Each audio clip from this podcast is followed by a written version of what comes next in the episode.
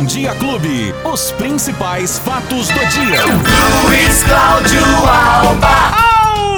Bom dia! Oi, Betinho, bom dia! Bom dia pra você, pra todo mundo que tá curtindo a clube nesta quinta-feira, 29 de julho de 2021. Tá com frio, bem? Tá frio aí, Betinho? né? Agora nem tanto, É, né? 10 graus agora a temperatura na casa da clube. 10 graus, 10 Beto. Hoje chega a máxima quanto, Luizinho? A máxima hoje não vai ultrapassar os 19. Será? 19, de acordo com os meteorologistas. E tivemos hoje, Beto, às 5 da manhã, 4,7 graus de temperatura. É, e muita névoa ainda nas rodovias da nossa região. Isso. Muito cuidado aí, muita atenção, né? Pra Isso. toda a atenção tem que ser redobrada agora. Exatamente, Beto. Essa neblina está encobrindo o Ribeirão agora na manhã, em boa parte ainda da cidade. O dia começou parcialmente aberto e logo nos primeiros raios de sol essa neblina ganhou força bem ali na zona leste. Está cobrindo boa parte da cidade, como você disse, tem que ficar atento principalmente nas rodovias, né, Beto? A neblina, na verdade, o, o termo correto é nevoeiro. Ó, né? lá vem ele ensinando a gente de novo hoje, ó. Professor Luizinho, hoje é professor Luizinho agora. Muito bem, então o termo te- técnico certo é nevoeiro. São ah, essas gotículas, Beto, ela, ela é extremamente pequena, claro, a gente não consegue nem observar, né? E ela fica ali suspensa na superfície. Aí a umidade do ar precisa estar acima de 90% para que ocorra então a formação do nevoeiro. Tem esse vento fraco também, né? É a falta de vento que a gente costuma dizer e a baixa temperatura são as condições que acabam formando esse fenômeno que a gente conhece então como neblina, mas para os meteorologistas o termo correto é nevoeiro. Que isso, hein, Luizinho? Você tá fera mesmo, Aí hein? sim, hein, Beto? Ô, Beto, Oi. ontem a gente falava aqui de boas notícias que a gente já Uhum. estava prevendo que pudesse ser anunciada, né? Ou serem anunciadas ainda ontem, quarta-feira. E elas aconteceram, né, Beto? Opa! Elas aconteceram. A nova fase de transição do Plano São Paulo, que vai entrar em vigor já agora. A partir do dia 1 de agosto e vale até o dia 16 de agosto. O limite de horário de funcionamento de comércio, serviços, os espaços religiosos, Beto, agora passa das 23 horas para meia-noite, ok? O que tinha que fechar às 11 da noite, agora pode fechar então à meia-noite, já a partir do dia primeiro. E aquele toque de recolher, Beto, que, não existe, que existia, mas É. que ninguém cumpria, Ninguém né? nem lembrava Nem lembrava disso. que ele existia. Agora a gente tá lembrando porque ele não vai existir É. mais, né? Agora foi banido de vez. Agora acabou o toque de recolher durante as madrugadas. A taxa de ocupação, que era permitida hoje em 60%, ela sobe para 80% já a partir do dia 1 de agosto. Mas todas as outras regras, Beto, vão estar valendo. O uso do álcool em gel, o uso da máscara, o distanciamento, tudo isso vai continuar é, acontecendo. A gente lembra então que os clientes podem entrar nos shoppings, nas lojas, nos bares, nos restaurantes até às 23 horas. E o atendimento tem que encerrar à meia-noite. Isso, Beto, já a partir do dia 1 até o dia 16 de agosto.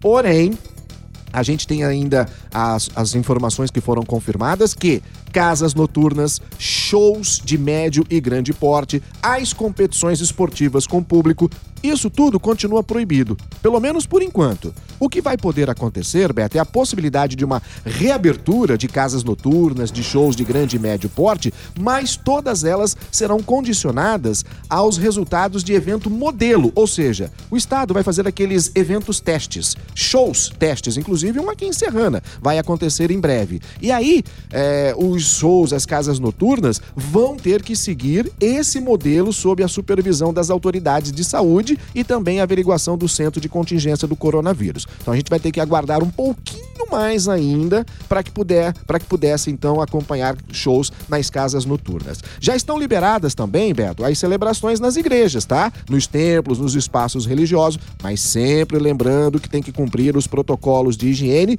e distanciamento social. Beto, tudo isso vale do dia 1 ao dia 16. Mas a boa notícia vem agora, depois do dia 17 é que a partir do dia 17 de agosto, aí teremos então uma nova atualização desse Plano São Paulo com a abertura de forma 100%, tanto na capacidade como também no limite de horário. A partir do dia 17 de Poxa, agosto, bom, tudo vai poder abrir com 100% da capacidade de atendimento e sem limite de horário. O que fecha hoje à meia-noite, se ficar aberto até uma, duas, três, quatro, cinco, seis horas da manhã, vai poder ficar normalmente, repito, só a partir do dia 17 de agosto. Beto. Ô, Luizinho, agendamento para os profissionais da saúde de 35 a 59 anos, a segunda dose da AstraZeneca. Tá aberto no site da prefeitura, Beto. Já tá aberto lá, inclusive é, essas pessoas precisam rapidamente fazer esse cadastro. São os profissionais da saúde que ficaram, né, que tomaram a primeira dose da AstraZeneca lá no começo, agora estão sendo então convocados